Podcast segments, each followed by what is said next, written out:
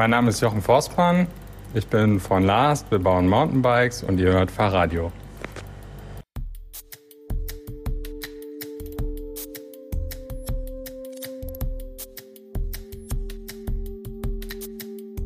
Guten Morgen, Thomas. Guten Morgen, Hans.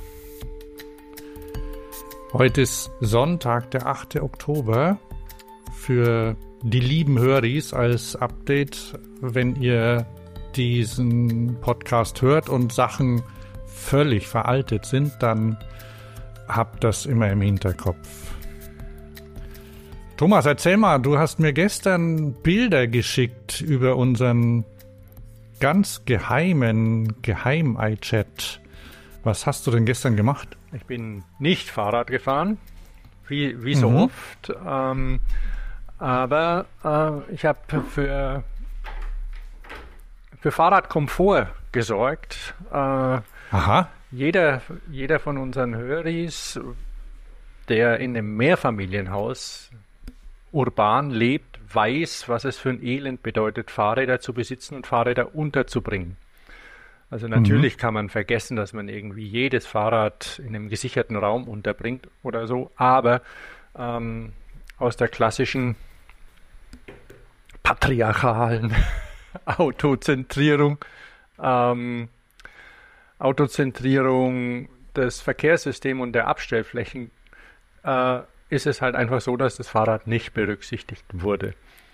Und ähm, das zu ändern ist nicht einfach, wenn es verschiedene Interessen gibt.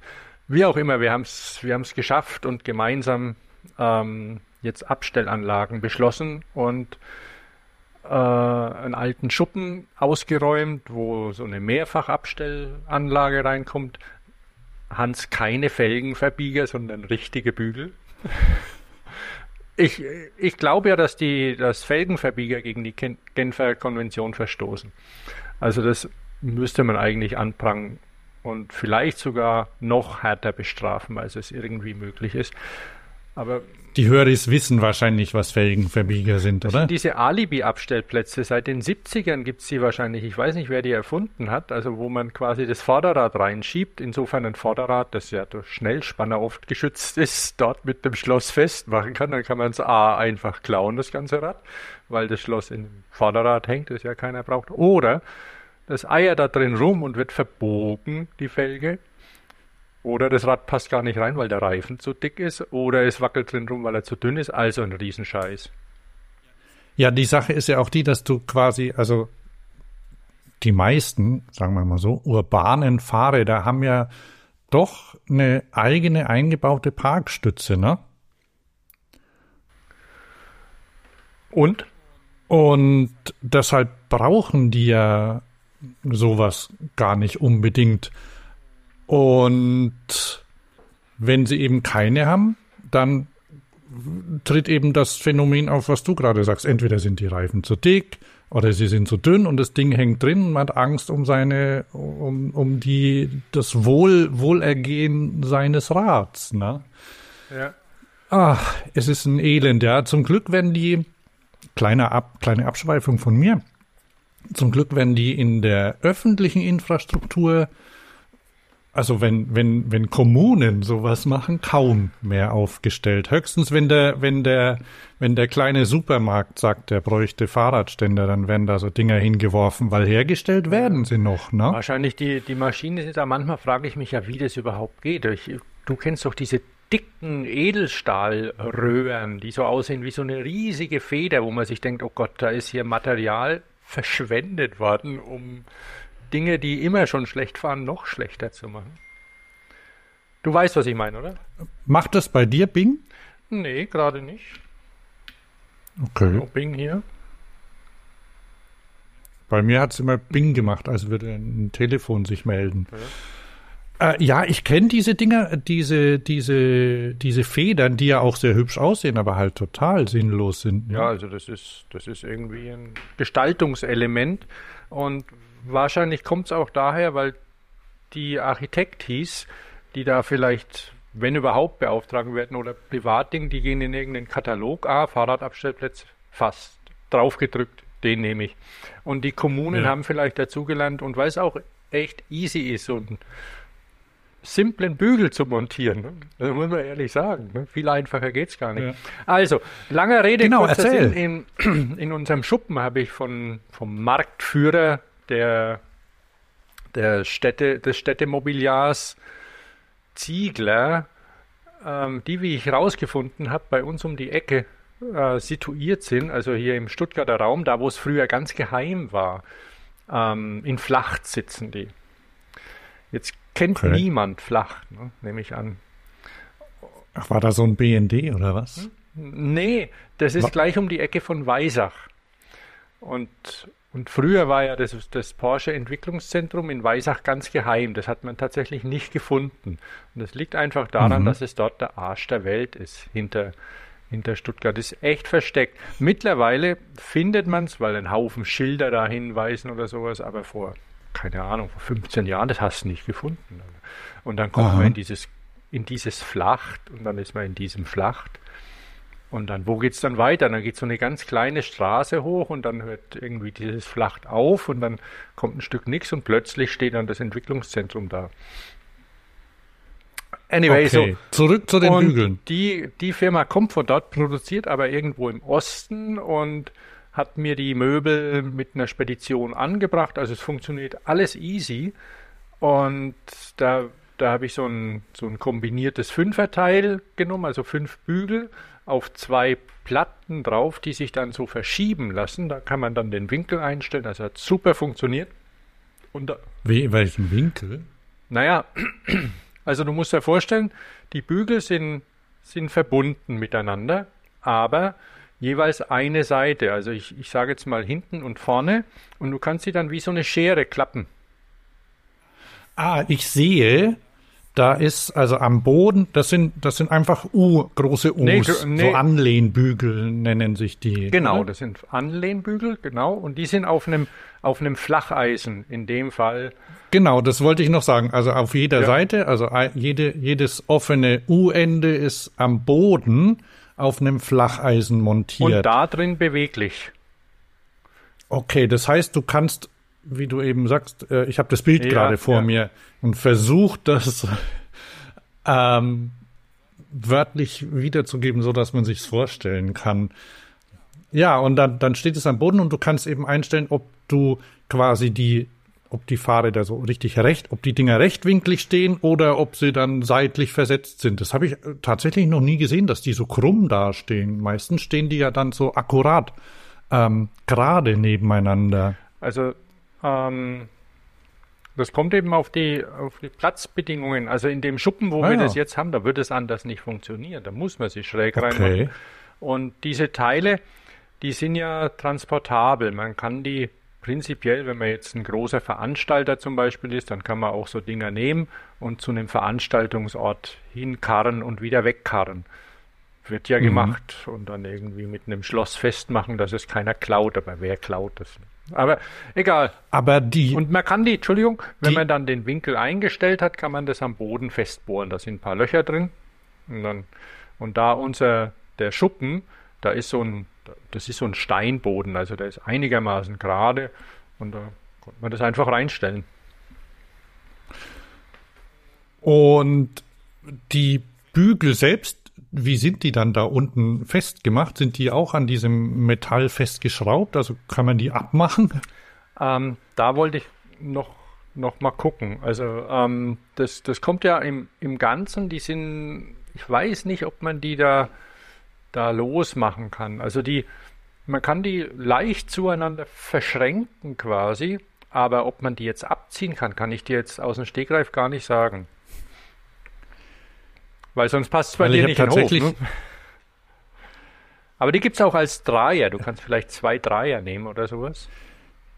Ja, und du hast dann, du hast ja draußen hast du noch welche installiert. Also wir haben jetzt diesen Fünfer und dann hast du mir noch ein Bild von, von dir, glaube ich, mit äh, irgendwie Betonzubereitung äh, gezeigt. Ja, genau, weil wir haben so. eben diesen Schuppen, also wir haben ähm, vor einer Weile mal den Bedarf erfasst, was bei uns im Haus an Fahrrädern da ist und was nicht. Und es wechselt natürlich auch Mehrfamilienhaus und WGs und alles. Da weiß man ja mhm. irgendwann alle, alle fünf Jahre muss man auch wieder Leichen aus dem Keller holen und nach Afrika schicken oder sonst wohin. Ähm, auf jeden Fall haben wir einen Bedarf erfasst und äh, in, damit das nicht wie Tetris ist, so wie es bisher war, also dass man einfach reinstopft bis zum Anschlag und dann gucken muss, dass man sein Rad wieder rauskriegt. Viele Höris kennen das vielleicht aus Kellern. Und haben, haben wir jetzt gedacht, okay, wir schauen, dass wir das irgendwie beschränken dann, dass tatsächlich nur zehn Räder in den Schuppen gehen, weil das ist, dann ist es zu handeln. Und haben noch Außenflächen, auf die ich ähm, jetzt auch, an denen ich jetzt auch Fahrradanlehnbügel montiert habe, aber das ist ähm, ein Erdboden und da habe ich dann die, die ganz billigen genommen, die man einbetoniert mit, mit Schnellbeton. Schnellbeton ist ein Traum. Jeder, der damit schon bearbeitet hat, weiß das. Ne? Hast du das schon mal gemacht? Nee, ich hab, äh, ich hab mal vielleicht, aber das, der war aus Kunststoff, glaube ich. Ich hab mal an der Wand habe ich so Flüssigdübel verwendet. Oh. Aber das ist, glaube ich, was anderes. Das ist was anderes. Also Schnellbeton. Früher gab es, also vor, weiß ich, vor 30 Jahren oder sowas, da fing das an mit Schnellbinderbeton, hieß der damals, oder Schnellbinderzement, den hat man angerührt und dann ins Loch gekippt und dann wurde er recht schnell fest. Mittlerweile ist es noch viel einfacher. Den schüttet man trocken in ein Loch, kippt Wasser drauf und dann macht man, also so Lagen, 10 bis 15 Zentimeter, sagen die. Also wirklich trocken Aha. reinschütten, Wasser drauf, so aus der Gießkanne. Dann wieder drauf, 10 bis 15 Zentimeter, Wasser drauf. Und nach 10 Minuten ist das Ding fest und du kannst turnen. Das ist unglaublich. Und, und kann man damit, also die, wie tief sind die dann einbetoniert? Also ich habe die jetzt 30 Zentimeter circa. Bei, bei einem, wo okay. dann, weil das Blöde ist ja in so Altbau im Bestand, da weiß man ja nicht, was unten drunter ist. Also jetzt war keine Bombe da, aber es waren große Wurzeln und der ein oder andere Stein, so weil schon Bauschutt halt irgendwo. Wenn man was schön macht, dann kommt ja unten der ganze Schrott rein erstmal und dann kommt Erde drüber. Ja, ja. Also es ging. also ich hatte Schlimmeres erwartet, aber die eine Wurzel, den Baum braucht man halt. Also da habe ich dann unten ein Stück abgeflext von dem Ding von dem, von dem Bügel. Und der steckt halt jetzt nur 20 Zentimeter drin. Aber das wird halten. Ah, Aber weißt du, was cool ist? Okay. Nur, nur, zur Info, das, weil ich habe die ja bestellt, die Dinge. Und die haben ja durchaus praktische Erfahrung scheinbar, weil da war dann unten in den, in den Bügeln ein Loch reingebohrt, ein dickes, so ein Zehnerloch. Und dann sind so Stifte dabei. Dann dachte ich mir, hm, was mache ich jetzt mit denen? Habe ich doch gar nicht bestellt. Und aber tatsächlich ist es so, weißt also unten, wo du es einzementierst, dann schiebst du diesen ja. Stift durch und da kippst du ja Beton drauf. Und weißt du, da kannst du es dann auch loswackeln irgendwann, aber du kannst es nicht rausziehen, Aha. weil ja der Stift drin ist. Clever. Das ist echt schlau, auch ohne Wirbel. Das ist nicht verschweißt oder gar nicht, schieb's einfach rein. Also. Aber ist keine Anleitung Nö. dabei, also da bist du dann selbst, da bist du dann selbst ist, drauf das ist gekommen. Nicht Ikea, das ist ja für, für professionelle Anwendungen, da gibt's keine Anleitung. Also ich dachte mir, das was, okay. was soll es anders für einen Sinn machen? Oder ergeben. Ja, auf jeden Fall funktioniert, sieht gut aus. Dann habe ich auch, was ich ja schön finde, Flatterband gekauft, um das Ganze abzusichern. Weil das, das jetzt heute noch niemand dran turnt. Morgen ist es dann fest. Gibt es das Flatterband im ja. Baumarkt?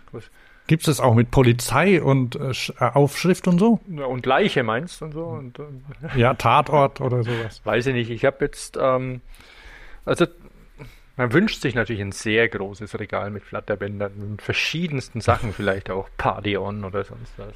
Also das ist einfach nur rot-weiß zu deiner Information. Aha, okay. Sind verschiedenen Breiten. Aber muss ich mir auch mal anschaffen. Das ist wirklich also phänomenal und es sieht sehr professionell eben, aus. Eben, weil da, wenn da irgendwie das. Also wird man ernst genommen, ne? Ja. Das ist ja so wie diese und, und dann noch ein dann noch ein Blaumann und Hardhead, dann wisst ihr. da waren doch mal diese diese BMXer, die sich in in England so so Häuserwände ausgesucht haben, wo sie und, und Sprünge in der Stadt, wo sie um ihre Videos zu machen und die halt teilweise einfach Anfahrten über Schnellstraßen gebraucht haben. Und die haben sich so einen Sprinter geliehen, haben sich Overalls Aha. angezogen, Pylonen mitgenommen und Sachen abgesperrt. Und da macht jeder mit, das, da fragt niemand. Naja, überleg mal, du stehst auf der Straße, du, du fährst da irgendwie rum und dann, äh, wenn, wenn das alles einigermaßen professionell aussieht und die haben irgendwie so Lampen, so Warnlampen und so Zeug, ne? Das ist gut. Ja, tagsüber brauchst du ja nicht mal Warnlampen. Wie gesagt, die haben ein paar Pylonen sich besorgt und, und Anzüge und, und einen Sprinter. Das, das Zeug kannst du auch leihen. Natürlich. Wahrscheinlich. Ja, ja, also ja, dann, dann, dann leist er so eine Baustellenausrüstung. Ah, clever. Ja, und manchmal kommt dann der Sicherheitsdienst und fragt, aber gut. Ja, mein Gott, äh, zur Not haust halt wieder ab, Ja. ne? Also äh, ich weiß gar nicht, was einem da jetzt rechtlich passieren kann. Also welcher, welcher unter welchem Paragraphen du dann irgendwie angezeigt werden kannst oder so. Nicht mit, et mit etwas Glück sind, fallen sie noch um das Jugendschutzgesetz, wenn die so jung sind. jung und dumm. Ja, aber wenn wir das jetzt machen, wir fallen ja nicht nee, mehr. nee, weiß Gott nicht. und das Jugendschutzgesetz. Und ich habe ja doch manchmal vor, Sachen zu machen, die an der Grenze der Legalität sind und denk mir dann immer, ja, oder nicht immer, denk mir dann, was könnte dir da passieren? Mhm. Und da, da kann ja tatsächlich dann äh, im fortgeschrittenen Alter irgendwie möglicherweise mehr passieren. Ja, ja, klar, das ist dann irgendwie Okay. Anmaßung oder was weiß ich. Na schau, wenn ich zum Beispiel hergehe, kauf mir diese Bügel da beim Bügelmacher und ähm, leih mir ein paar Pylonen und oder so, so, so diese weißen Plastik-Absperrbaken. Ja, in den, in Und- den Betonfüßen, die immer dort liegen dann, weil irgendjemand sie raus... Ja, genau. Nimm, nimm mir so einen Schwung bei mir vorm Haus, block, nimm einen Parkplatz weg und betonier da diese Dinger ein, ne? Diese Mhm. Bögen. Das könnte ich machen, da würde niemand, niemand draufkommen. nicht. Ne? Da setze ich mir auch so einen Helm auf. Ich, theoretisch kann ich zehn Wochen lang diese Baken rumstehen lassen. Da beschwert sich niemand. Kenne ich aus eigener Nicht mal, Erfahrung. Die nicht, stehen nicht nämlich mal das Ordnungsamt, ne, weil denen ist das... ja, und dann, das heißt, ich weiß es nicht. Vielleicht Also- wer käme auf. Also, theoretisch könnte ich das machen und dann, und dann denke ich mir, da muss ich mir vielleicht mal anwaltlichen Rat holen, dann denke ich mir, was kann dir passieren, wenn da jemand dahinter kommt, ne? Ja. Ich habe jetzt vor, Wieso tut sich nichts bei euch? Nee, ich muss mal bei meiner Verwalterin nachfragen, die meinte, es gäbe da ab und zu mal Begehungen, das, äh, ich weiß nicht, wer, wer da äh, die Straßen abgeht, wo dann Bedarf äh, erfasst wird, ne? Ja, das ist schon bitter. Bei uns um die Ecke hat es ja, glaube ich, zehn Jahre gedauert, bis mal die an, an, so, einem, an so einer T-Kreuzung, also T-Kreuzung in einem sehr beruhigten Altstadtviertel im Stuttgarter Westen, bis da die, die Gehwege mal abgeflacht wurden, damit Rollis und Kinderwägen da besser rangehen. Das hat gedauert. Ja. Und- und Gibt ja Leute, die gehen dann, gehen dann her und, und gießen da auch Beton. Das habe ich ne? ja bei uns gemacht zum äh, Beispiel bei der, bei Ah, der ja. Einfahrt zu unserem Hof, weil das einfach, frag mich nicht, warum er so ein Ding fünf Zentimeter hoch macht. Komplett überflüssig. Und da habe ich dann das schön hingemörtelt. Das hält jetzt seit drei Jahren oder so. Und ich habe aber nicht gefragt, das war mir zu viel Aufwand. Und Aha. weil zur Not klopfen wir es wieder weg. Ich weiß es nicht. Vielleicht ist ein, ist ein Hörer mit juristischer Erfahrung äh, dran und könnte mir sagen, wie viele Monate ich da in Bau muss. Aber ich hatte echt die Faxen und, und hatte Beton da von dem anderen Projekt und dann habe ich das halt da hingezogen. Ja. Er hatte Ja. Beton. Genau.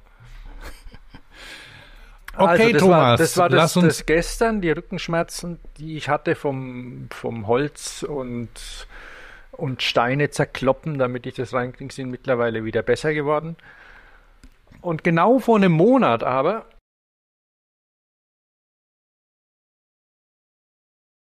vor einem Monat ungefähr, also am 9.9. genau, ich habe nochmal nachgeguckt, war ich bei in, war ich in Würzburg, genauer gesagt Veitshöchheim.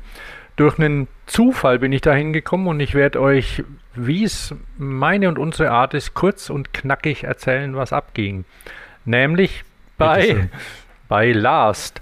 Last Bikes, eine Firma aus ähm, Dortmund, ähm, die ich, ja, würde man sagen, alle fünf Jahre mal auf die Webseite gucke, weil ich ja nicht so dringend Räder brauche. Aber in letzter Zeit hat sich einiges getan und durch Zufall ein Bekannter von mir hat gesagt, hier, guck mal, die sind an dem Samstag, ähm, machen die bei dem Hersteller ihrer Carbonrahmen, und natürlich sofort geklingelt hier, hochinteressant und so, Carbonrahmen in Würzburg, machen die einen Tag der offenen Tür mit Fahrräder fahren und allem drum und dran. Da dachte mir, hm, das wäre mal was. Bin schon lang kein, kein Fahrrad mehr ohne E gefahren, also quasi ein richtiges Mountainbike, Biobike und dann habe ich mir das Programm angeguckt, also es war kurzfristig und ich dann, und dann boah, die sind ja die machen voll schöne Räder, Carbon und Carbon. Da habe ich ein, ein bisschen ein ambivalentes Verhältnis dazu. Auf der einen Seite ist natürlich toll, was man damit machen kann, aber dann denke ich immer, ah, und Kunststoffschrott und Riesensauerei und alles. Und ich bin ja so ein Öko irgendwie. Und ähm, dann dachte ich mir, das schaue ich mir an. Super, weil dann muss ich nicht nach China fliegen. Und das machen die hier. Und dann hatte ich mich tatsächlich kurzfristig dann entschlossen. Wetter war bombastisch und bin dahin, kam dann morgens um 9 Uhr in dem Industriegebiet an. Haben sie gerade aufgebaut, ihre Räder hingestellt und die ich ja noch nie gesehen habe, weil nämlich ähm, ich kannte Lars daher, dass ich den mit dem mit einem der Gründer der Firma, mit dem Jochen, ähm, Jochen Forstmann, den habe ich mal vor 25 Jahren etwa auf einem ähm, im Kölner Jugendpark getroffen. Da war da, da waren und sind ja immer jährlich irgendwie geartete BMX-Contests und da war er und hatte damals ähm, ein Dirtbike, 26 Zoll Dirtbike aus Stahl dabei. Mhm. Damit fing so mehr oder weniger alles an.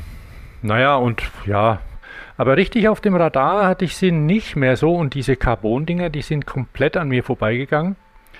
Und ähm, insofern war das top, weil äh, als ich dann ankam, konnte man sich noch ein Fahrrad mieten, wenn man das noch nicht äh, reservieren, wenn man das noch nicht gemacht hatte, hatte ich natürlich nicht. Deswegen war auch nicht mein Wunschrad dabei mit etwas weniger Federweg, sondern halt ein Rad, das mir einigermaßen gut gepasst hat und mit viel Federweg. Aber das war okay.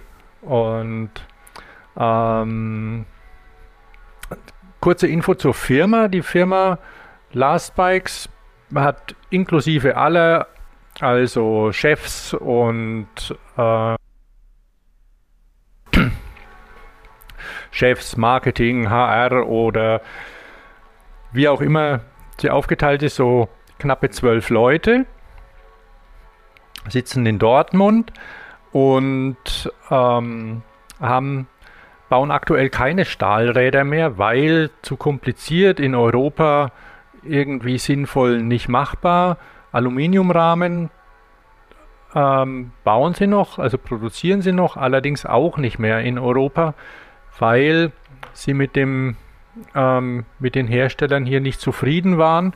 Sie lassen die in Taiwan fertigen aus 6000er Aluminium und das kann man in Deutschland auch schlecht verarbeiten, weil man, man muss die Wärme behandeln und diese Wärmebehandlungssysteme, die sind bei uns nicht etabliert, weil die Fahrradindustrie einfach weggegangen ist ja vor vielen Jahren, wie wir wissen, und deswegen da nicht nachgezogen haben. So kleinere Buden, oder auch ja, mittelgroße wie Nikolai oder sowas, die nehmen eine andere Legierung, 7000er, das muss man nicht Wärme behandeln.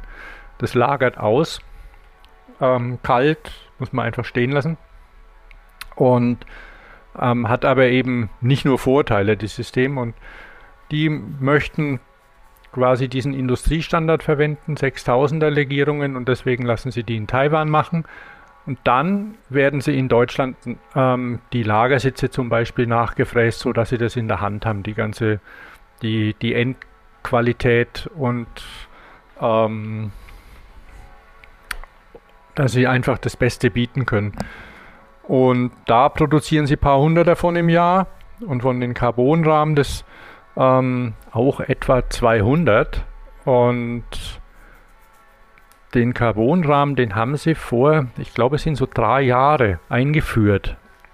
Und sie haben sich lange überlegt, was sie machen sollen, ähm, weil sie an sich ähm, A, das Produkt, das bestmögliche Produkt haben möchten und sie möchten eben auch die Qualität im Griff haben und sie möchten, dass es schön ist, ökologisch vernünftig und nach Möglichkeit hier produziert. Und so sind sie dann auf All Ahead gekommen.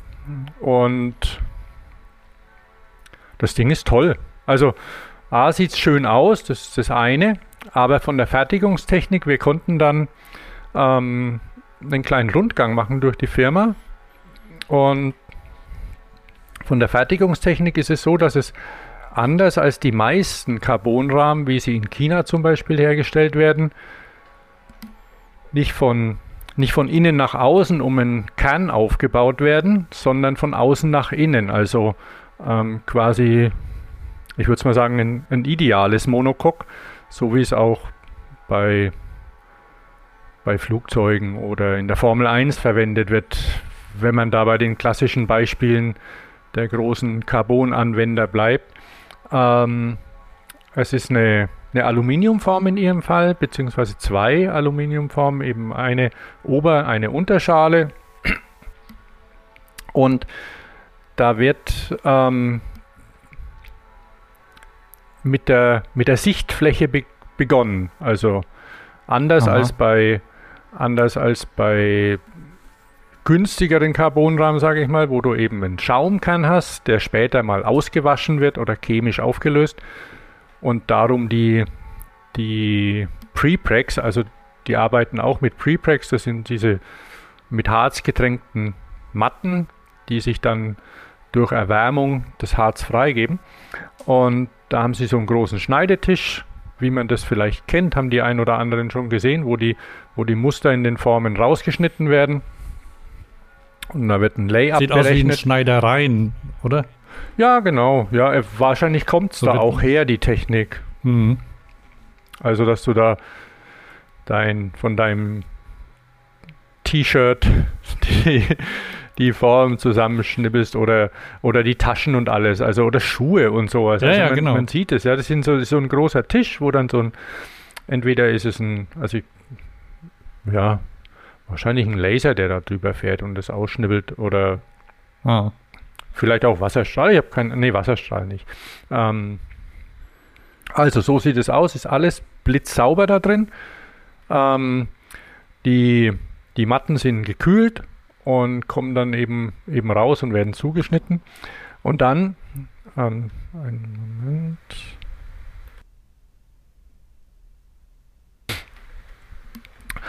Und dann geht es eben weiter, dass diese, dass diese Möchtest du was fragen? Nee, Hans? ich habe mir hab, hab nur gerade bemerkt, dass du die, die Mute-Taste gedrückt hast, oder? Ich hatte die Mute-Taste gedrückt, ja, weil ich habe mich ähm, ein bisschen erkältet, glaube ich, und darum musste ich mal kurz husten. Und, ah, okay, ja, alles klar, ähm, sehr gut. Also, es ist, es ist so, die, mh, mm, die meisten Höris wissen ja, wie ein Carbonrahmen aussieht und ähm, viele und, und auch wie so eine Carbonstruktur aussieht. Und da gibt es ja unterschiedliche Strukturen, also diese, diese klassisch gewebte, die dann 3K, 10K oder 12K heißt. Also es ist, ist so nach der Dicke der Faserbündel und die sind so, so im 45 Grad Winkel miteinander verwebt. Und dann gibt es auch noch die unidirektionalen, die UD. Ähm, UD-Fasern, das ist dann eine Matte, wo, wo so richtig schön in eine Richtung das, das Material liegt. Und das legen die als erste Lage rein und die wird man sehen und an der wird tatsächlich auch nichts mehr bearbeitet. Das ist dann die Sichtfläche. Mhm. Ähm, viele wissen vielleicht nicht, dass so ein Carbonrahmen, obwohl auch in, in China die Rahmen oder auch Gabeln und oder Sattelstützen, die um den Kern gewickelt werden, die kommen ja auch in, in eine Form, in Stahlformen, werden auch dort unter Druck ähm, unter Druck ausgebacken in dem Autoklaven, aber die Oberfläche ist nicht schön. Und deswegen werden die ja, nachbearbeitet, geschliffen und das bewegt sich so in einem Zeitbedarf von 20 bis 30 Stunden pro Rahmen. Lässt sich hier bei uns nicht machen, weil es einfach zu lang dauert und nicht bezahlbar ist. In Niedriglohnländern ist sowas machbar, unabhängig davon, dass es ja je nach Schutzausrüstung nicht Aber wieso dauert das Feinste ist. Wieso dauert das so lang? Ich kann mir gar nicht vorstellen, so lang an so einem Ding rumzuschleifen.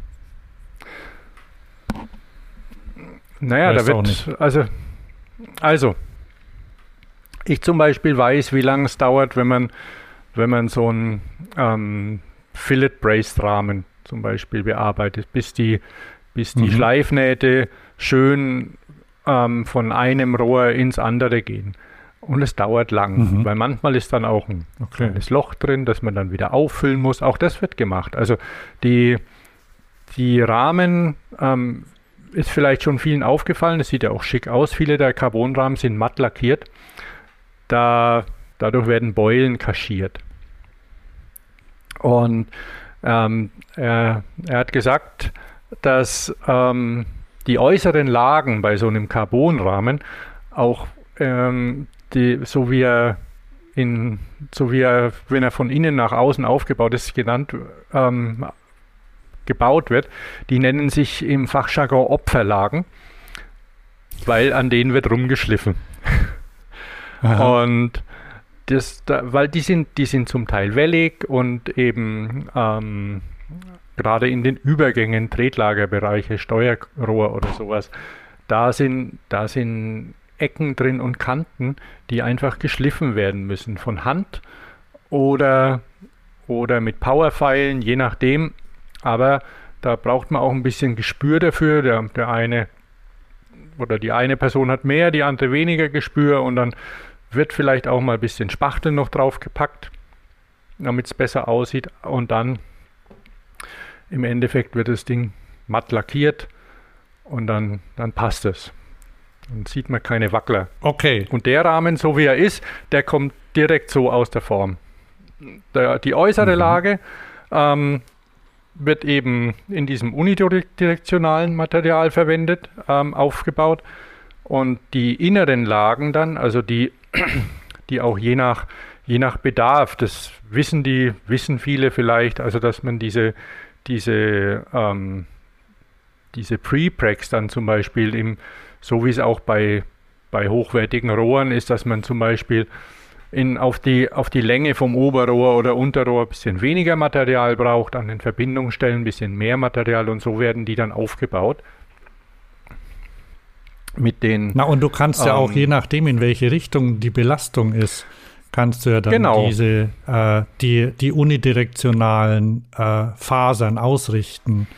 Das heißt, wenn genau, du weißt, ich habe hier am Tretlager zum Beispiel eine seitliche Belastung, dann machst du irgendwie nach oben oder so, weil die gehen ja, die, die sind ja nur in eine Richtung, also die funktionieren ja nur in eine Richtung. Ne? Aber dafür gut genau. in der das, und planbar. Das ist, das ist eben der Vor- und und auch der, der Nachteil, man muss, man muss wissen, was man tut. Man kann das Ganze auch eben mit den klassischen ähm, Gewebe aus, auslegen. Das hält auch, ist halt nicht so stabil und schwerer. Also wenn man die, hm. Man wechselt dann ab, was man an welcher Stelle für ein Gewebe braucht. Sehen tut man es dann nicht, weil das ist alles drunter. man weiß alles allerdings und die Leute wissen auch, was sie da tun auch. Das ist zum Beispiel relativ wichtig, wenn man den Rahmen mal reparieren will danach. Wenn man sich irgendwo ein Loch reinhaut, dann ist es ganz gut, wenn der Hersteller weiß, wo, welcher, wo welches Material liegt. Und das wissen die. Ah. Und tut man sie leichter also, und geben sie auch raus. Oder, oder reparieren die das selbst? Die reparieren, die reparieren selbst. selbst. Die, die, also wenn jemand das bei einem anderen reparieren lässt, dann verwirkt er halt jegliche Garantie und eigentlich ergibt es keinen Sinn, weil sie bieten das an. Und mhm. ähm, weil sie möchten, sie möchten, dass das, dass das Rad so lang wie möglich hält. Und wenn's, wenn du eben einen, einen Schaden hast, dann bieten sie dir an, das zu reparieren. Und ähm, das wird dann direkt im Haus gemacht, weil sie haben den Rahmen gebaut, sie wissen, was wo ist. Das ist die beste Möglichkeit. Ähm, was man mit dem, mit diesen, ähm,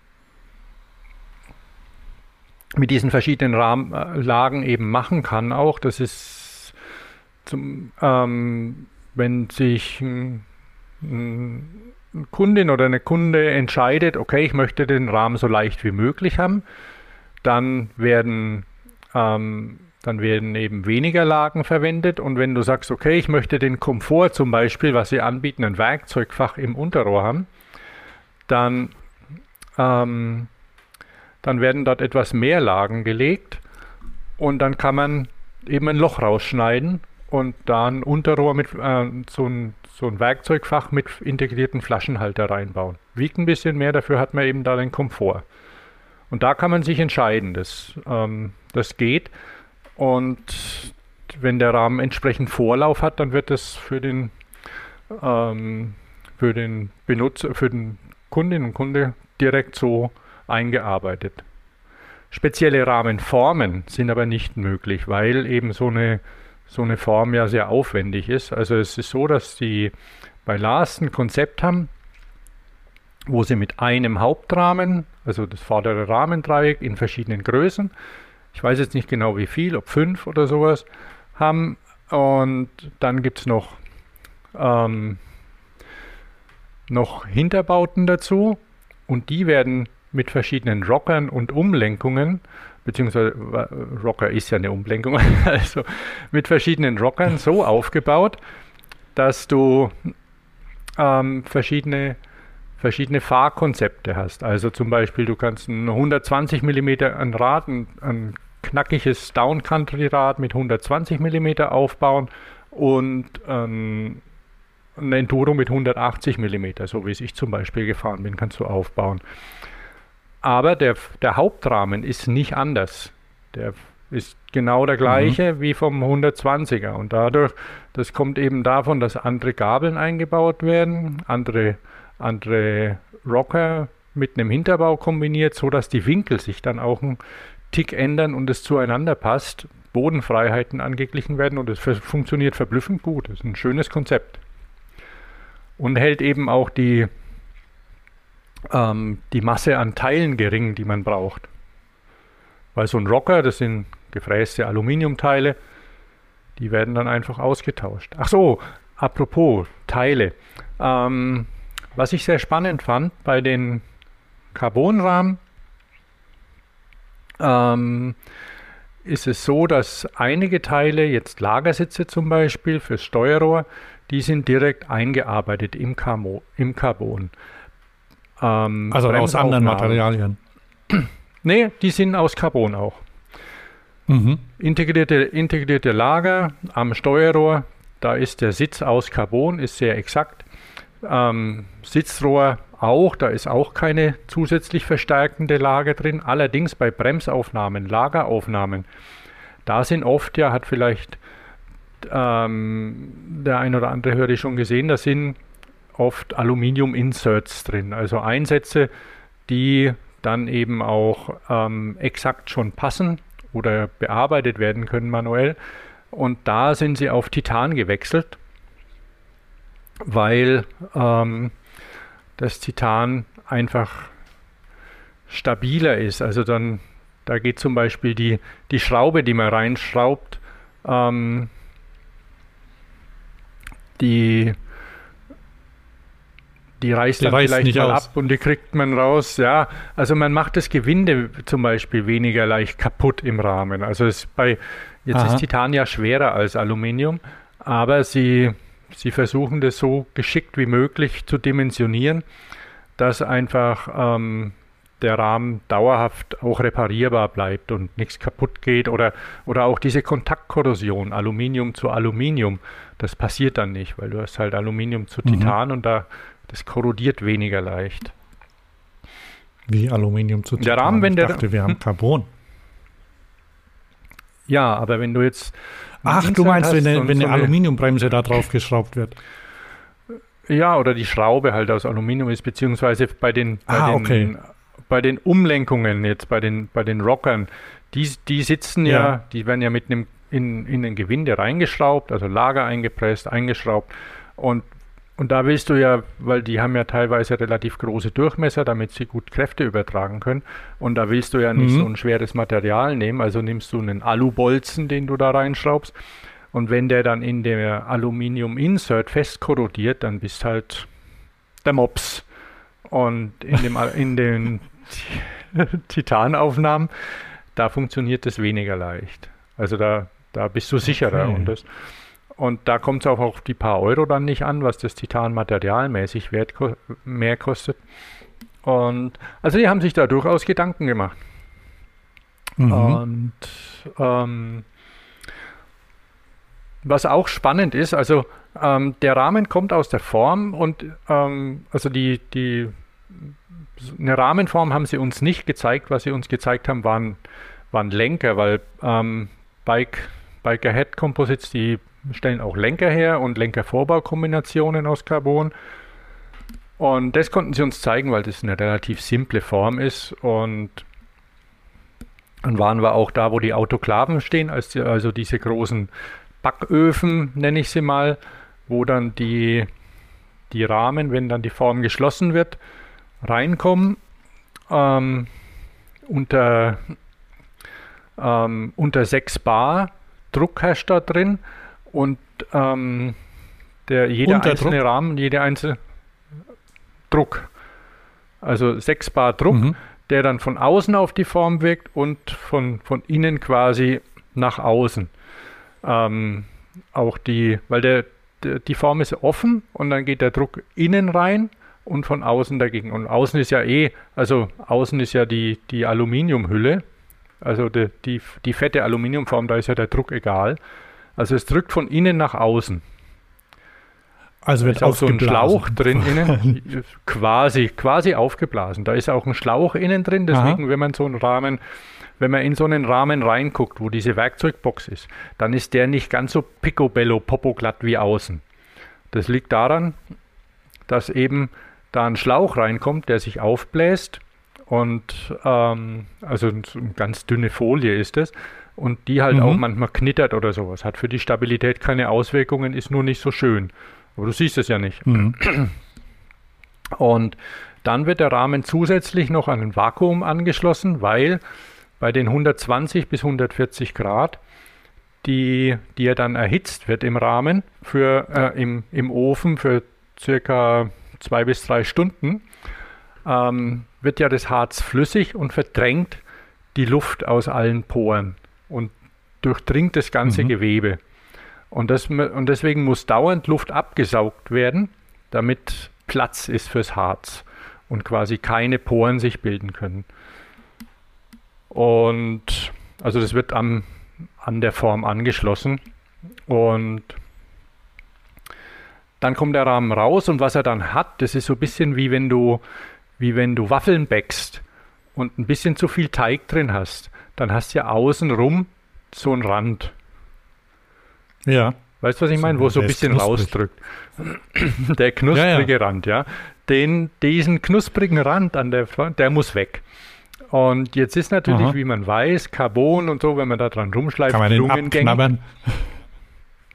Im Prinzip ja, ist halt unglaublich hart. Es ist auch nicht viel und wie gesagt, an der Oberfläche selbst, die kommt ja so raus, der wird auch nicht lackiert, der Rahmen klassischerweise, aber diese, diese Ränder müssen eben weg und am Hinterbau zum Beispiel, da sind es natürlich wesentlich mehr und da haben sie so eine Schleifkammer und also es ist wirklich überall schön sauber und riecht eher nach Holz in der Firma, weil ihre ganzen Einbauten aus, aus Holz sind, als nach irgendwie mhm. Dreck oder so.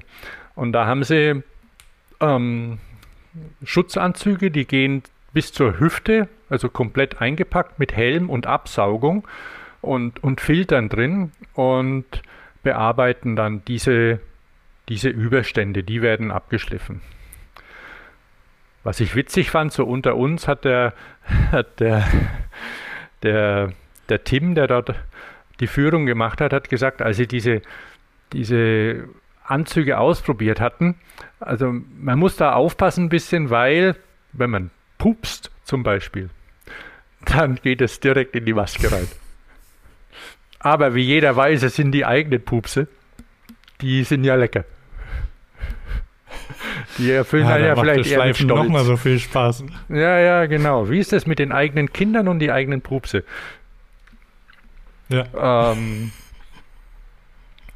genau, also, und dann ist, dann ist der fertig, was, ist, was bei Last aber auch gemacht wird. Du kannst den Rahmen auch lackiert haben. Und die haben sehr schöne Lacke, also so, so, so leichte Rosatöne, so ein sehr hübsches Petrol. Also man kann sie auch, auch nach Wunsch lackieren lassen, dann kostet es halt ein paar Euro mehr, ähm, wenn man das möchte. Man kann auch erstmal das Rad mhm in quasi in Carbon fahren, wenn man dann ein paar Dellen hat und so, die nachrepariert, die, die repariert wurden, dann kann man sich überlegen, weil man wird das sehen, ähm, dann kann man es ja immer noch lackieren. Also es ist ja ein Rahmen, wenn einem der passt, dann kann man den auch sehr lang fahren. Und es ermüdet ja auch nicht das Material. Also ich bin, bin mhm. schon ähm, ein Stück mehr Richtung Carbon jetzt gekommen, ähm, dass ich das gut finde wenn es richtig verarbeitet wird und reparierbar. Was ich ganz spannend fand auch, also die, die, die Firma dort selbst, habe ich glaube ich noch gar nicht gesagt, die haben so zwischen 40 und 45 Leuten. Das liegt daran, mhm. dass es eben auch viel Arbeit ist und es keine Bude ist. Also es ist nicht so, dass so von wegen, ja, wir sind hier zwei, zwei, zwei Jungs, die mal einen Carbonrahmen in der Woche bauen und so und exklusiv und alles. Kann man ja machen, möchten die aber nicht, sondern die möchten tatsächlich eben Serien machen. Und die Serien, die brauchen natürlich auch Leute, weil wenn du jetzt grob mal rechnest, wenn für Last zum Beispiel, die machen auch für, für andere Hersteller noch, allerdings keine Tausender Serien, sondern Last hat ja eben ungefähr so 200 Rahmen, würden vielleicht auch noch ein paar mehr gehen. Und das muss man sich aber trotzdem mal überlegen, wie lange das dauert, so einen Rahmen zu laminieren und dann muss er ja gebacken werden. Ist ja nicht so, dass der einfach so aus einer Form rausfällt. Und insofern braucht man da auch Leute. Und diese Leute spannenderweise, ähm, weil diesen Beruf des Laminierers gibt es wohl, ähm, allerdings als Ausbildungsberuf bei, bei Airbus und, und in Polen, die dann aber hauptsächlich so für Formel 1 arbeiten oder eben ja, Flugzeugindustrie. Und ähm, in, in Deutschland gibt es sowas nicht und die bilden sich quasi selbst aus und gerne, gerne eben Handwerker, hauptsächlich Schreiner. Schreiner, mhm. Zimmerleute, also die, die so ein bisschen Gespür haben, auch ähm, und auch, ähm, na, die ähm, so von so Kieferorthopädinnen oder Orthopäden, also so, so, wie heißen denn die? So ZahntechnikerInnen. Zahntechniker, genau. Also, Zahn weil die kennen sich mit Zahntechniker, Zahntechnikerinnen, weil die kennen sich mit Dremeln aus. Die müssen ja kleine Sachen schleifen und müssen da genau arbeiten und auch ein bisschen Gespür haben, weil die ja auch Sichtflächen bearbeiten, wenn du deinen Mund aufmachst und mhm. da hat irgendjemand fies dran rumgeschliffen oder du beißt einfach schlecht aufeinander. Also jemand, der, der Gespür hat, die, die bilden die sich selbst aus. Und Aha. die Zahlen sind dann auch gut, dass sie nicht gleich wieder abhauen. Und dort ist auch, ja, dort ist auch ganz schön. Also was, was echt, was echt beeindruckend war, diese zwei Stunden Tour, die wir gefahren sind, vor der ich ein bisschen Bammel hatte, weil ich bin ja nicht trainiert und so. Und dann ging es aber doch ganz gut. Also der, das war, die haben dort in, in Würzburg so direkt ein paar Kilometer weg sind wir hingefahren durch so einen Wald und da waren auch Trails, schöne, teils legal, teils illegal. Ähm, hat eine Menge Spaß gemacht. Also knackige Aufstiege, schön zum Runterrollen mit, mit Sprüngen und allem drum und dran und auch Chicken Runs zum Nebenherfahren, weil ich habe äh, beschlossen, mich nicht zu verletzen, weil das ist immer doof. Ah, und sehr vernünftig. Hat super, äh, hat super geklappt, war wirklich gut. Und da waren dann in der, in der Tour, in der ich dabei war, da waren, weiß ich, waren zehn oder zwölf Leute. Da waren dann auch welche dabei, die sich irgendwie ähm, ja, entweder überhaupt Interesse hatten, das Rad zu fahren, weil sie gern Neues hätten oder schon eins haben und vielleicht noch mit mehr Federweg eins oder welche, die sich beim Kauf eines anderen teuren Rades vergriffen hatten und unglücklich waren und jetzt mal Aha. ausprobiert haben, was gäbe es denn noch. Und also war spannend. Wie viele Ähm, Leute waren da dabei? An der Tour. Mhm. Die haben mehrere Touren gemacht. Also die Tour, wie ich gerade sagte, waren so circa zwölf Leute dabei. Mhm. Also da war, war Ja. jetzt bei mir war der, war der Tim, das war dessen Arbeitsweg mehr oder weniger. Ein bisschen ausgeweiteter Weg, den er zur Arbeit fährt. Und dann Christoph war mit dabei von Last. Und der ist hinten gefahren, Tim vorne, weil der kannte den Weg. Und ähm, ja, das war richtig gut. Und ich, ich fahre ja nicht so viel Mountainbike. Und dann bin ich eben mit diesem 180 mm Rad da gefahren, also Federweg. Und die haben ja, so moderne Räder haben ja so kleine Ritzel vorne. Und dann lag da so ein großer Baum. Aber der lag ähm, eben jetzt eher so an dem leichten Anstieg, nicht wo man irgendwie mit, mit Schwung draufkommt und einen, einen Bunnyhop da drüber zieht. Und dann dachte ich mir, wie komme ich jetzt über den Baum drüber? Absteigen Aha. wollte ich nicht und so. Und dann bin ich einfach drüber gefahren. War der Hammer. Einfach zack, drauf, leicht aufgesetzt mit dem Kettenblatt, drüber getreten. War super. Echt faszinierend. Schaltwerk dran geblieben. Nee, also ich war schon, ich war auch nicht schnell und ich habe Ach so, äh, ach so, hinten. Naja, aber da ist, ja, Hinten, da ja, ist ja. ja der Reifen sowieso davor, ne? Ja, klar, aber wenn man sich blöd anstellt ähm, und weiß schon, dann, wenn man nicht so viel Erfahrung hat, aber es, es sah mir plausibel aus und es hat sehr gut funktioniert. Ne? Weil, ähm, weil Sind ich andere bin ja momentan so in der. Nö, nö, die sind alle irgendwie drüber gekommen. ne? Oder, keine Ahnung, ich Aha. habe ja auf, wir hatten auch ein bisschen, bisschen Platz gelassen zueinander. Ne? Also manchmal ein bisschen mehr, Aha. manchmal weniger. Und, in, und gerade, die, wir hatten auch, auch knackige Strecken runter mit, mit Airtime und allem. Und da ist doch besser, wenn man ein bisschen Platz lässt. Wenn dann einer ein bisschen langsamer oder ein bisschen schneller ist. Und nee, war richtig gut.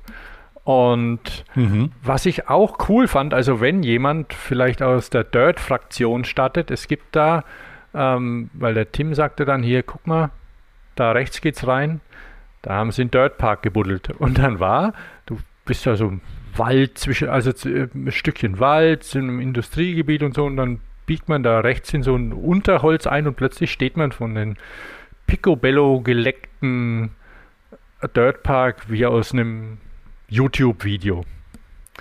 Das, Der Mhm. Fuchsbau nannte sich der und da waren auch zwei Jungs da, zwei vielleicht so 13-Jährige, die da gerade gefahren sind.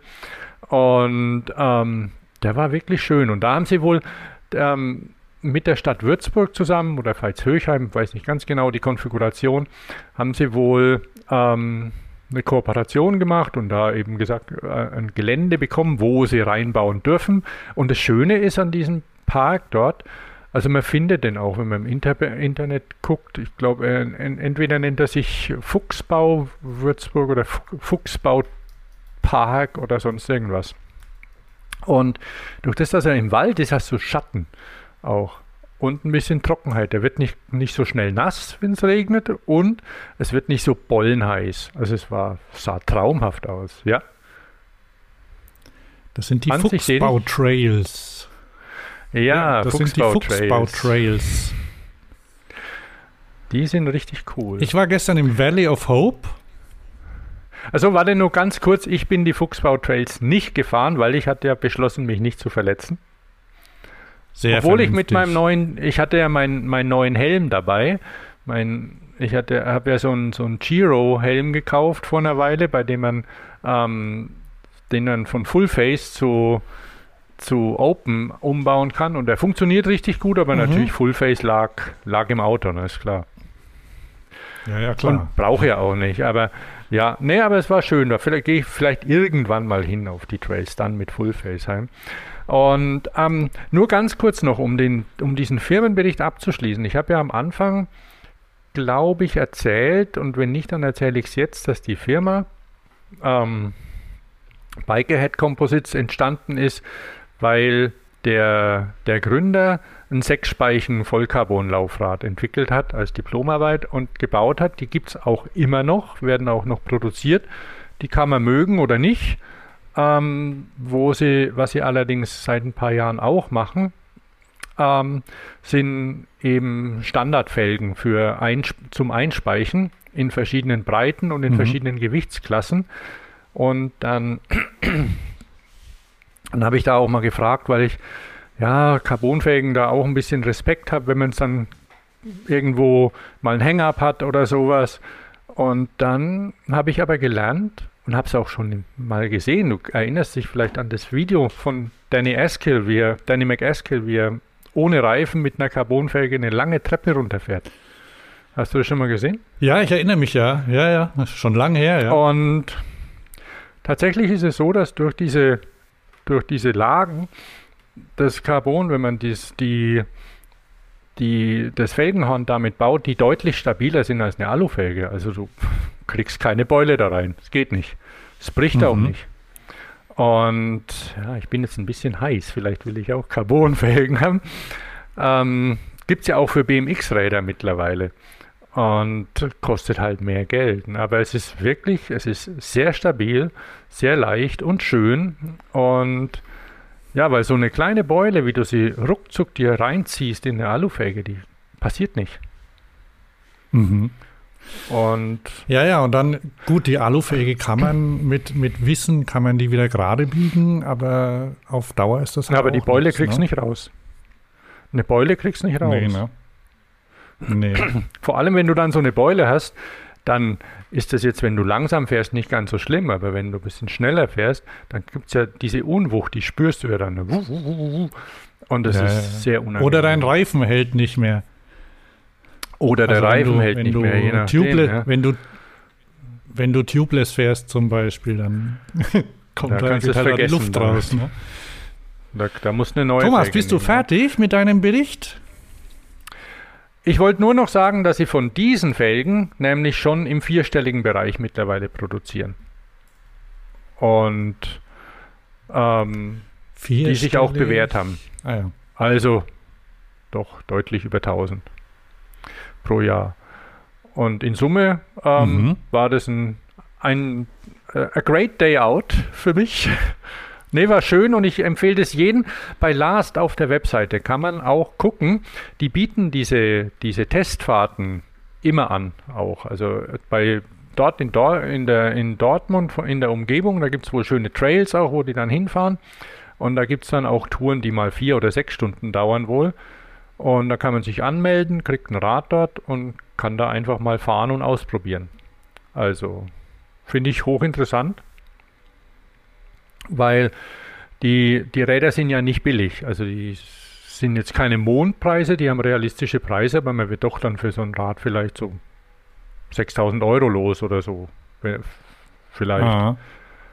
Und da ist natürlich schon gut, wenn man, wenn man da mal eine Runde fahren kann intensiv und sich damit beschäftigen kann. Weil loskriegen ist nicht mehr so einfach gerade wohl, habe ich gelernt. Wie das Rad wieder verkaufen? Zu Pandemiezeiten war das einfacher, da hat man alles verkaufen können. Ja, das stimmt. Da waren die Leute froh, wenn sie was bekommen haben, ja. Ja, ähm, äh, ihr müsstet euch allerdings ein bisschen ja, beeilen, wenn ihr dieses Jahr da noch was, mach, was machen möchtet, weil am 28. Oktober ist, glaube ich, End of Season in Dortmund. Da gibt es dann, da gibt es ein Event, ah, das wäre vielleicht was für mich. Da um 10 geht's los mit frisch gebrühtem Kaffee und Waffeln. Ah, Waffeln. Und da ist dann, Da ist dann der End of Season Ride. Mhm. Man kann auch sein eigenes Bike mitbringen, schreiben sie. Also die, die fahren einfach, ne? Ja, nö, das ist doch schön. Das klingt gut. Ne, es sind nette Mhm. Menschen. Und ja, das lohnt sich auf jeden Fall. Also, dann wäre ich mit meinem, mit meinem kurz und knackigen Bericht über den Besuch bei Lars zu Ende. Ja. Ich weiß gar nicht, ich habe äh, habe nicht mehr so viel Zeit. Vielleicht äh, machen wir das noch relativ kurz zu Ende. Du hast ja du hast noch irgendwas entdeckt mir. Vielleicht bleiben wir gleich in diesem in diesem Hopse und äh, und und vollgefederten Bereich. Vielleicht machen wir noch mit deinem Ja, nächsten Thema ja. weiter und machen danach Schluss vielleicht. Ja. Nee, das, das denke ich auch, weil es, es ergibt auch Sinn, weil ähm, äh, weil wir zurück zu den Ursprüngen gehen des, des Sports. Also ähm, es gab ja mal eine Zeit, wo es keine Mountainbikes gab. Vor Mountainbike gab es ja BMX-Räder. BMX-Räder gibt es immer noch. BMX-Räder haben sich entwickelt während der Zeit, Mountainbikes haben sich entwickelt. Als wir vor etwas über 40 Jahren BMX-Räder gekauft hätten, äh, gekauft haben, hätten wir, wenn wir heute leben würden, möglicherweise auch über ein Mountainbike nachgedacht, beziehungsweise nicht nachgedacht, sondern hätten ein Mountainbike gekauft. Mit Ja, ziemlicher möglicher- Sicherheit, ja. würde ich sagen. Also zumindest als erstes, weil das Mountainbike ist deutlich präsenter, es kann mehr und ähm, du kannst am Straßenverkehr teilnehmen, was du mit einem BMX-Rad nicht Mhm. kannst. Seit sie keine Bremsen mehr haben, ähm, ist es einfach schwierig. Und, und dieses ursprüngliche, was wir damals auch noch hatten, okay, wir hatten eine Zeit lang waren zwei Bremsen am BMX-Rad Pflicht aus irgendwelchen Gründen, aber da will ich jetzt nicht ins Detail gehen. Also du hattest eine Bremse, die hat funktioniert, du hattest einen Sattel, auf den konntest du dich draufsetzen, also du konntest das Rad benutzen. Kann man mit so einem Ja. Freestyle BMX und mit einem Race BMX nicht. Also man kann da nicht in die Schule fahren. Stimmt, der Sattel war stimmt, der Sattel war höher damals, ne? Also Ja, man, konnte man man konnte da sitzen. tatsächlich drauf sitzen und fahren, ja. Also, und Okay. dann ist es so, dass ein, dass ein paar Typen, beziehungsweise die BMXer, äh, ja auch älter werden und dann diese Entwicklung von, im Freestyle, die ja schon irre ist und es macht wahnsinnig Spaß mit einem Free Coaster und ohne Bremsen im Skatepark und so, aber ähm, du kannst damit nicht so zum Spaß, also zumindest nicht, wenn du, wenn du nicht so gut bist, nicht einfach zum Spaß mal schnell in der Stadt eine lange Treppe runterspringen, so wie wir das ja auch gemacht hatten. Kannst du dich erinnern? Wir haben ja nichts anderes gemacht, als irgendwie in, in Wohngebieten rumzufahren, zu gucken, wo kann man runterspringen, wo kann man drüber springen. Und Ja, dann ja, haben sich genau. Leute, dann haben sich Leute, also der ähm, Ruben Alcantares, wir haben da schon, schon mal drüber gesprochen, hat, hat vor ein paar Jahren angefangen, sich ein vollgefedertes BMX-Rad zu bauen und parallel gab es auch noch weitere Entwicklung. Und von We the People aus Köln gibt es jetzt das erste Komplettrad, das du kaufen kannst mit, ähm, mit Vollfederung, 100 mm Federweg vorne, glaube so 80 oder 100 hinten, ich kann es jetzt gar nicht genau sagen.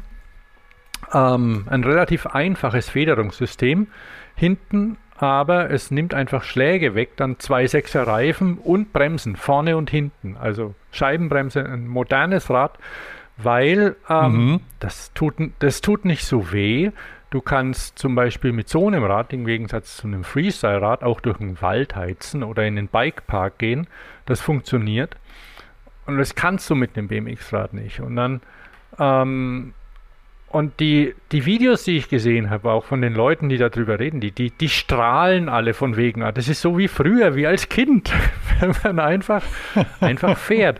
Und wenn man jetzt zum Beispiel sich Kinder betrachtet oder Jugendliche, was die mit ihren Mountainbikes machen, die machen ja in der Stadt nichts anderes. Ich meine, die wenigsten jetzt ähm, fahren wirklich aufwendig ähm, in Bikeparks oder fahren Trails. Die fahren in der Stadt rum, rumpeln Treppen runter und, und haben da ihren Spaß dabei, bis das Schaltwerk abreißt und dann steht es mal eine Weile im Keller. Und, und dann geht es weiter, wenn es der Papa repariert hat. Oder es wird ein neues gekauft oder wie auch immer. Aber so diese, diese Sache, dieses einfach ähm, ein Fahrrad zur Verfügung zu haben, das stabil ist und wenn du wo runterfährst und dich nicht ganz blöd anstellst, das auch noch überlebst. Weil mhm. da sind einfach die modernen BMX-Räder, so wie sie ausgelegt sind, nicht dafür gemacht. Also Überleben wird da schwieriger, weil du musst es einfach können. Dafür gehen, gehen halt wahnsinnig coole Sachen, die vielleicht dann mit dem ein bisschen eingeschränkt funktionieren, weil es natürlich auch deutlich schwerer ist, so ein Rad. Aber ja, der Laden äh, bei mir um die Ecke, hier in Stuttgart, da ist ja Kunstforms stationiert, ein großer Versender und eben auch mit zwei Läden vor Ort präsent in Berlin und Stuttgart. Da habe ich gelesen, dass sie das Rad da haben. Haben sie, haben sie im Internet mitgeteilt. Wir haben das neue We the People. Wie heißt es denn nochmal irgendwie? Swamp? Swamp. Swamp das, das We the People. Ja, sie haben das We offen. the People Swamp vor Ort. Und jetzt hatte ich an dem Tag kein Zei keine Zeit. Bin dann zwei Tage später hin, habe gesagt, hier, ich will es sehen. Oh, tut mir leid, schon weg. Mhm. Also ähm, wurde sofort verkauft, obwohl nicht ganz billig für 1800 Euro. Ähm, Kostet es etwa so viel wie ein, wie ein gutes Mountainbike, oder? Für 1800 Euro kriegst du, kriegst du dann vollgefedertes Mountainbike? Nein. Du kriegst, also kein du kriegst ein hart, also die, auch, auch, nee, auch, also ich sag das jetzt einfach mal so. Die Preise, die Preise haben sich ja äh, ganz schön nach oben entwickelt bei Mountainbikes. Ne? Also ich will es jetzt nicht beschwören, äh, aber ich glaube für 1800 Euro, da kriegst du ein, kriegst ein okayes Hardtail. Hm. Mhm. Ein vollgefedertes, weiß ich nicht. Vielleicht. Mal, mal gucken. Ach, ja. ich gucke jetzt nicht. Ähm, also nee, guck nicht. Es muss auf jeden Fall ein. Es muss auf jeden Fall eins vom Versender sein. Äh, Im Laden kriegst du es nicht für das Geld. Und muss man mal gucken. Also. Ja.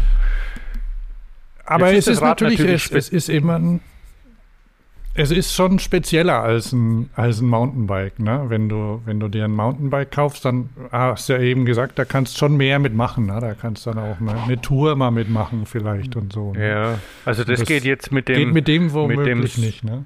Mit dem Swamp Master nicht. Und, und wenn du dann beim, beim Mountainbike spezieller wirst, dann geht es auch nicht. Also wenn du dann dir irgendwie für Dirt eins besorgt, dann wird es natürlich auch schwieriger. Aber das machen ja die meisten Leute erstmal nicht. Die nehmen irgendwie so ein, keine Ahnung, irgendwas Enduro-mäßig und dann hast du eine Dropper-Post, die du eben so hinfahren kannst, dass du menschenwürdig pedalieren kannst und, und ja. aber auch im, im Gelände unterwegs sein kannst. Und das haben die nicht. Und ähm, ja, netterweise, dafür, gesagt, Thomas, äh, bei den, wenn du dir ein günstiges äh, Mountainbike kaufen willst, da musst du natürlich dann meistens noch eine Dropper-Post dazu rechnen, weil die sparen sich ganz viele Hersteller ein, weil das kostet ja Geld, ne? Also wird das Ding einfach mit einem Alustab geliefert, ne? Und das ist natürlich, hallo, damit kann man nicht mehr fahren. Das geht ja nicht, ne? Also Wer das einmal muss man eine Dropper-Post hatte, der will das nicht mehr. Ne? Da muss halt dann noch 300 Euro dazu rechnen. Ja, es ist Oder einfach so. essentiell. Das ist so, ja, das ist, ja. das geht einfach nicht. Du kannst nicht ohne fahren. Punkt. So. Ja. Außer du fährst also, Downhill, dann. Ja, dann oder Dirt. Also solches, da ist egal dann. Ne? Ja, genau, Aber, richtig, ja. Ähm, okay, also wie gesagt, das Rad, das Rad gibt's. Es ist für, ich denke von der Zielgruppe her, für, für vielleicht ältere BMXer weil es ist auch, es kostet halt keine 400 Euro, sondern es kostet 1800 Euro. Und ja. ähm, aber es ist, obwohl es paradox klingt, meines Erachtens so ein bisschen so diese, diese, dieses BMX, so wie es, ganz am Anfang mal war, also dieses Bicycle Motocross. Es gab ja auch mhm. ähm, jemand, der sich irgendwie in die Historie mal reinbegibt, in dieses Rabbit Hole ähm, es gab ja dann Kawasaki-Fahrräder und Yamaha-Fahrräder und auch mit Vollfederung damals in den 70ern und, und Sitzbänken und so. Die skurrilsten Sachen einfach um diesen, um dieses Motocross zu übertragen. Und die Motocross-Räder, die waren ja schon immer vollgefedert, äh, Motocross-Maschinen, die waren ja schon immer vollgefedert. Ja. Und, und das da zu übertragen. Aber es hat sich dann eben anders entwickelt. Und das ist meines Erachtens so ein bisschen so ein, so ein Zurück, also in modern. Und Aha. ich hatte ja vorhin von Ruben Alcantara erzählt, der das, weiß nicht, wer es erfunden hat, ist auch egal. Also, wer es nämlich noch ein bisschen schicker und leichter haben möchte, der kann sich so ein vollgefedertes BMX-Rad auch aus Titan holen. Die werden in Barcelona gefertigt, die Rahmen, und kosten dann allerdings Rahmen und Rahmen und Gabel, äh, wobei ich weiß gar nicht, ob die Gabel dabei ist. Auf jeden Fall ähm, kosten die das Rahmen, das Rahmenset 1900 Euro, wo man halt bei We the People, Mhm. der aller Voraussicht nach in Taiwan wahrscheinlich hergestellt wird, der Rahmen, oder in China, das weiß ich nicht. Auf jeden Fall in Asien kriegt man für die 1800 Euro halt ein komplettes Rad. Aber also offensichtlich bisschen tut sich da was mit spannenden Fahrrädern. Nicht in riesigen Stückzahlen, aber wer, wer Lust darauf hat, fand ich spannend.